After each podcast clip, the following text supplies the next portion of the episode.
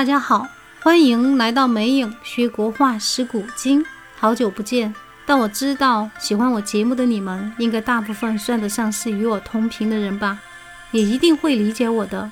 同时，在我最近的工作与生活当中，也深深感到同频的重要性。所以，为了这个同频，我今天想带大家一起来欣赏一首苏轼的词《点绛唇·闲衣胡床》。闲衣胡床，玉宫楼外风千朵，与谁同坐？明月清风我。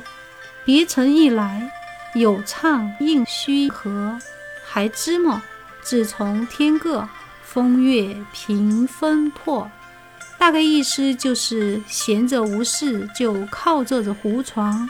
从愚公楼的窗户朝外望去，只见珠峰如千朵鲜花开放，和谁一同一坐呢？明月、清风、我。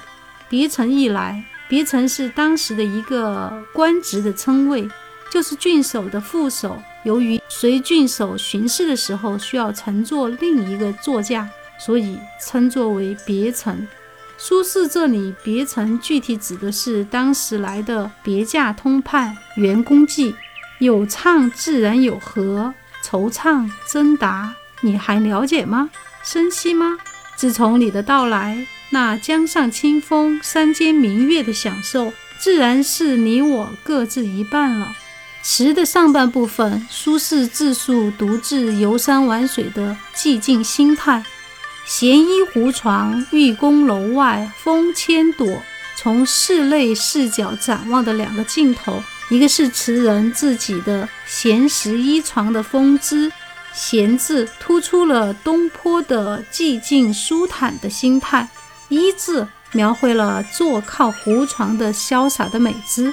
其实啊，这个也向我们展示出热爱生活、热爱艺术、有丰富内涵的人。孤独寂静中也能开出天人合一的极美景致。二是朝窗外望，只见玉宫楼外山峰重叠的美景，山外青山楼外楼，宛如花开万朵，全部微缩在整个窗户框间的镜头中，美丽极了。这是杭州的典型山光。与谁同坐？明月清风我。转念间，镜头转到室外，用设问的方式强调独处时为江上之清风，山间之明月，耳得之而为声，目遇之而成色。整个词上半部分人格化、自然化、和谐统一，凸现了东坡那种身心悠闲、旷然天真、潇洒自然，与大自然为伍的灼灼风姿。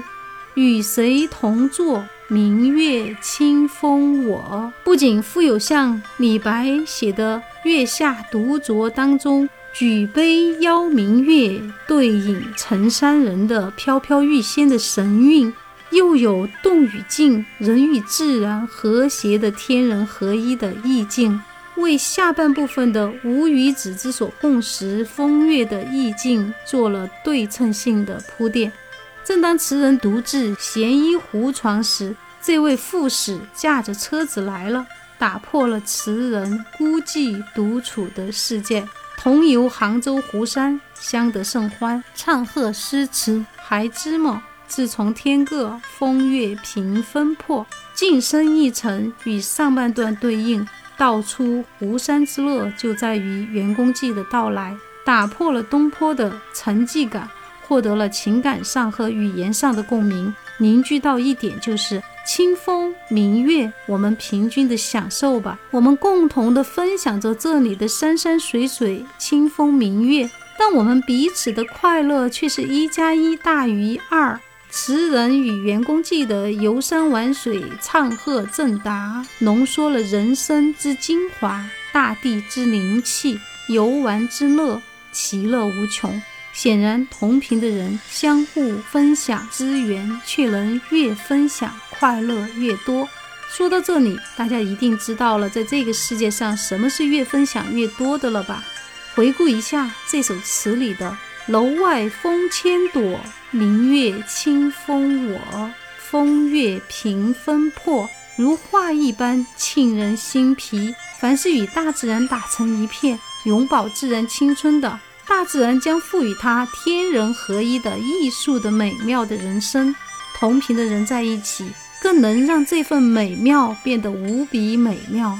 好了，今天就说到这里，欢迎关注与订阅“美影学国画识古今”，咱们下期再见。